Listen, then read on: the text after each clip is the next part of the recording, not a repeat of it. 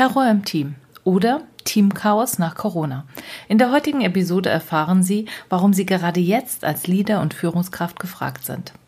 Sie erfahren, was Sie tun können, wenn sich Ihr Team emotional auflöst und Sie es gefühlt nur noch mit Einzelkämpfern zu tun haben oder Teile des Teams für Sie gar nicht mehr greifbar sind. Hallo und herzlich willkommen in der Teamküche. Mein Name ist Eva Schäuber. Schön, dass Sie da sind. Hören Sie einfach rein und erfahren Sie, was mich und meine Kunden im Alltag bewegt. Viel Spaß beim Zuhören. Erfahrungsgemäß gibt es phasenweise ein beherrschendes Thema in meiner Arbeit als Coach und Supervisorin. Und dieses Thema zieht sich dann durch all meine Arbeitskontexte. Im letzten Jahr war es beispielsweise das Thema Vereinbarungen, die nicht von allen Teammitgliedern eingehalten werden. Nach dem Corona-Lockdown ist das Schwerpunktthema allerdings ein anderes. In meiner Arbeit mit Leadern, Führungskräften und Teams heißt es häufig, es gibt schwierige Mitarbeiter im Teams oder sogar abgespaltene Teamteile. Die Sonderposition von Einzelnen in der Gruppe oder die Bildung von Subgruppen führen im Teamalltag dazu, dass es häufig Chaos oder Konflikte gibt. Jetzt denken Sie vielleicht, das ist doch normal, ein Dauerthema. Aber mit dieser Einschätzung haben Sie auch ziemlich recht, aber so präsent und störend, wie es aktuell in vielen Arbeitskontexten ist und wahrgenommen wird, war es bisher in der Vergangenheit noch nicht. Da gibt es die schwierigen Teammitglieder, die gereizt reagieren, wenn es Neuerungen gibt. Es gibt untergetauchte Teile des Teams, die kaum noch zu greifen sind und sich im Homeoffice oder im letzten Büro auf dem Gang verstecken. Es gibt selbstorganisierte Teammitglieder, die mit ihrer Haltung, ich regle alles selbst, sogar meine Arbeitszeiten und dann am besten noch meinen Lohn, festgelegte Arbeitsabläufe und Prozesse einfach mal ins Chaos stürzen.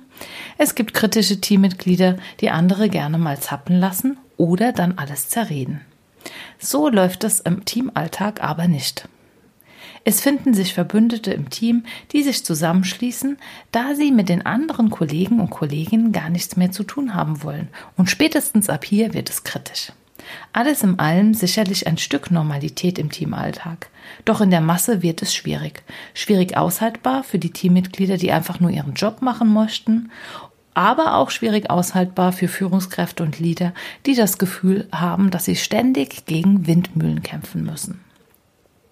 Corona wirkt in diesem Fall wie ein Brennglas, sage ich immer. In Teams, wo es mit Corona oder vor Corona schon schwierig war und es vereinzelt schwierige Mitarbeiter gab, sammeln sich jetzt die Teamspränge nach Corona gehäuft.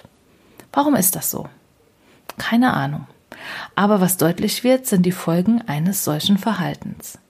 Die selbstgewählten Freiräume und der Wunsch nach Individualität killen jegliches Teamfeeling die Identifikation mit den anderen Menschen im Team sinkt und die eigenen Interessen stehen immer mehr im Mittelpunkt. Und wenn es jetzt nur die Teamkultur beeinflussen würde, könnte man noch darüber nachdenken, ob es vielleicht das neue Normal ist. Aber in der Praxis beeinflusst dieses Verhalten von Einzelnen auch die Zusammenarbeit im Team und das ziemlich massiv. Die Folgen sind zum Beispiel, dass Abläufe und Prozesse so nicht mehr funktionieren, wie es bisher war. Entscheidungen können nicht mehr gemeinsam getroffen werden und Unternehmer, Unternehmerinnen und Führungskräfte können sich einfach nicht mehr auf ihre Teammitglieder verlassen. Und trotz aller Schwierigkeiten bin ich immer noch davon überzeugt, dass gemeinsam als Team einfach viel mehr bewegt werden kann und leistbar ist, als es Einzelne können oder als es alleine möglich ist. Doch wie können Sie nun mit dieser besonderen Situation im Team und im Alltag umgehen? Ich habe mal drei Punkte zusammengefasst, die für mich prägend und prägnant sind in diesem Kontext. Erstens, Sie sind Leader und Führungskraft und Sie sind hier gefragt. Gehen Sie aktiv in Führung. Versuchen Sie im ersten Schritt mit den betroffenen Mitarbeitern, Mitarbeiterinnen ein Gespräch zu führen. Benennen Sie, was Sie wahrnehmen und was Sie beobachten. Lassen Sie die Betroffenen selbst zu Wort kommen und lassen Sie sich deren Einschätzung geben. Hören Sie im ersten Schritt einfach mal genau hin. Und meistens erfahren Sie dann bereits in diesem Gespräch etwas mehr über den Grund hierfür. Niemand verändert sein Verhalten von einem Tag auf den anderen ohne Grund. Vielleicht gibt es Ängste, Konflikte mit jemandem im Team, vielleicht wurde etwas falsch verstanden oder es stressen einfach die veränderten Rahmenbedingungen. Je mehr Informationen Sie sammeln können, desto besser können Sie Ihr Gegenüber verstehen und auch entsprechend reagieren. Nach meiner Erfahrung ist es ein erstes gegenseitiges Verstehen, das wichtig ist. um wieder gemeinsam nach einer Lösung suchen zu können. Und vielleicht bekommen Sie auch die Rückmeldung, dass Sie noch direktiver sein sollten, könnten oder vielleicht auch müssten als Führungskraft. Probieren Sie es doch mal aus. Es könnte sein, dass nämlich dieser äußere Druck wieder zu einem inneren Zusammenhalt im Team führt. Der zweite Punkt. Wenn Sie merken, Sie kommen einfach nicht weiter, könnte auch ein Weg die externe Begleitung Ihres Teams sein, sei es im Rahmen eines Teamcoachings, Supervision oder Mediation. Manchmal fällt es Teammitgliedern nämlich manch wenn Sie merken, Sie kommen nicht weiter, könnte auch ein Weg die externe Begleitung Ihres Teams sein, beispielsweise im Rahmen eines Coachings, im Rahmen von Supervision oder einer Mediation. Manchmal fällt es Teammitgliedern nämlich leichter, viel leichter, sich gegenüber einem neutralen Dritten zu öffnen, als gegenüber dem Team oder der Führungskraft. Im Rahmen eines Teamcoachings oder einer Teamsupervision könnten diese Wahrnehmungen individuelle Wahrnehmung, Teamwahrnehmung transparent gemacht werden, Lösungen erarbeitet und die Umsetzung aktiv begleitet werden.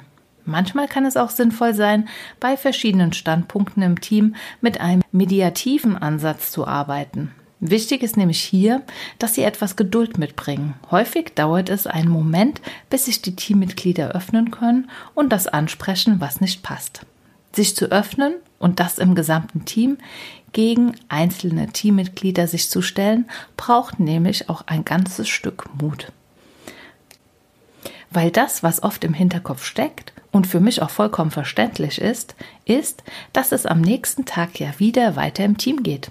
Die externe Begleitung ist weg und ich muss mit meiner Problemkollegin weiterhin zusammenarbeiten. Vollkommen richtig. Aber nur wenn es gelingt, so viel Offenheit im Team zu leben, dass auch jeder einmal etwas Kritisches über den anderen sagen darf, ohne Abweisung zu befürchten, dann stimmt die Teamkultur. Alles andere ist eine Pseudo-Harmoniekultur. Der dritte Punkt, auch eine Option. Trennung von einzelnen Teammitgliedern. Ich sag's mal ganz konkret. Kündigung oder vielleicht Versetzung. Wenn die Fronten sehr verhärtet sind und sich kein gemeinsamer Weg findet, sollten Sie auch offen über eine Trennung von Störern oder uneinsichtigen Mitarbeitenden nachdenken. Je kleiner das Team ist, desto schneller sollten Sie hier eine Entscheidung treffen. Je weniger Substanz, je meine ich finanzielle Rücklagen Sie haben, desto schneller müssen Sie sich entscheiden. Und je klarer Sie sind, desto schneller können Sie sich entscheiden. Eine Verschleppung der Situation ist nach meiner Erfahrung für alle Beteiligten nicht gut. Bei dieser Entscheidung sollte es für Sie keine Rolle spielen, wie lange es dauert, bis eine Stelle wieder besetzt werden kann. Gerade in Zeiten des Fachkräftemangels war dies häufig ein Argument, um an schwierigen Arbeitnehmern festzuhalten. Letztlich ist es aber auch eine Frage, welche Auswirkungen das Verhalten dieser Störer hat. Wenn andere Teammitglieder unter dem Verhalten der Teamsprenger leiden, muss ich sie hier massiv an ihre Verantwortung als Führungskraft erinnern. Weil sie sind auch verantwortlich für die Menschen, die einfach ihren Job machen. Und wenn sie hier nicht schnell genug reagieren oder Verantwortung übernehmen, sind es häufig genau dann die, die Guten, die das Team verlassen und sich eine stressfreie Arbeitsumgebung suchen. Und nicht selten folgt dann im Team eine Odyssee von personellen Veränderungen ein Kommen und ein Gehen. Wenn ich in Unternehmen oder Einrichtungen gerufen werde, komme ich häufig als Feuerwehr.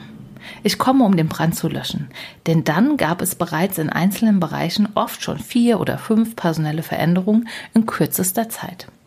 Spätestens das ist für mich immer der Hinweis, ein Warnsignal, dass hier etwas im Team oder mit der Führung nicht stimmt.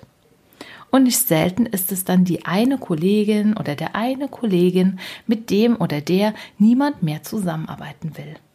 Alle Umsetzungsoptionen sind bereits ausgeschöpft und jetzt soll die Lösung von außen kommen. Sie ahnen es schon, so leicht ist das dann doch nicht. Manchmal sind es aber auch die Führungskräfte, die als Grund für den Weggang von Mitarbeitern genannt werden. Gerade nach Corona ist zu beobachten, dass Teams sich eine klare und konsequente Führung wünschen. Meine Hypothese hierzu ist, dass die ganze Unsicherheit im Außen zu einem Wunsch nach mehr Stabilität und Regeln in der Arbeit im Team führt. Diese Regeln wirken auf der einen Seite zwar sehr begrenzend, bieten auf der anderen Seite aber auch ein hohes Maß an verlässlicher Sicherheit, wenn es der Führungskraft gelingt, hier konsequent auf deren Einhaltung zu achten. Klarheit, Haltung und Konsequenz sind in diesen Zeiten gefragt.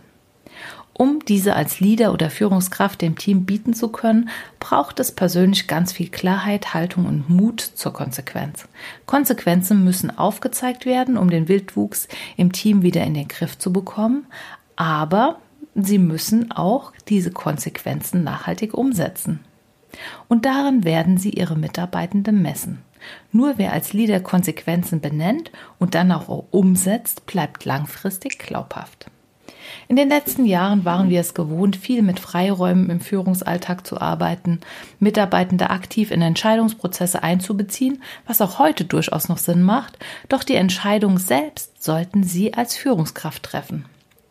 Wo in der Vergangenheit massive Entscheidungsfreiräume von Mitarbeitenden gefragt waren, werden hier aktuell ganz klar Entscheidungen von Führung eingefordert. Leader und Führungskräfte müssen klar Position beziehen. Sie müssen berechenbar sein. Ein ständiges Hin oder Her, die Ausnahme von der Ausnahme verunsichern Menschen. Aktuell mehr denn je. Auch ich bin normalerweise nicht zu 100 Prozent davon überzeugt, dass ein sehr direktiver Führungsstil erfolgreich ist. Doch meine Beobachtungen zeigen mir, dass es genau das ist, was gerade in Teams gebraucht wird. Und wenn die Zeiten sich wieder ändern, können Sie selbstverständlich auch Ihr Führungsstil wieder verändern. So oder so sollten Sie sowieso regelmäßig auf Ihr Führungsverhalten schauen, dieses reflektieren oder supervidieren lassen. Nur so erkennen Sie, ob es noch zu dem Team passt und vor allem, ob es noch zu Ihnen passt. Und das, was mir im Moment aktuell am meisten hilft in dieser Situation, ist meine systemische Grundhaltung. Ich glaube an die Veränderbarkeit von Menschen und Systemen. Ich glaube auch daran, dass es keine schwierigen Mitarbeiter per se gibt. Schwierige Mitarbeiter werden erst durch unsere Zuschreibung, unsere Bewertung konstruiert. Häufig reagieren Menschen mit ihrem Problemverhalten auf veränderte Rahmenbedingungen, eine schwierige Arbeitsbiografie oder wenn sie sich nicht mehr als selbstwirksam erleben können. Für mich ergeben sich Lösungen immer im Dialog. Beispielsweise der Wunsch oder der Bedarf nach einer Qualifizierung oder eine echte Chance für einen Neustart für vermeintlich schwierige Teammitglieder gefragt ist. Alles in allem sind das Punkte, an denen man konstruktiv arbeiten kann. Wenn Sie mitten in einer solchen Teamsituation stecken, Kopf hoch. Es gibt immer mindestens einen Weg. Ich freue mich auf unser Wiederhören in der Teamküche. Bis dahin, machen Sie es gut. Ihre Eva Schäuber.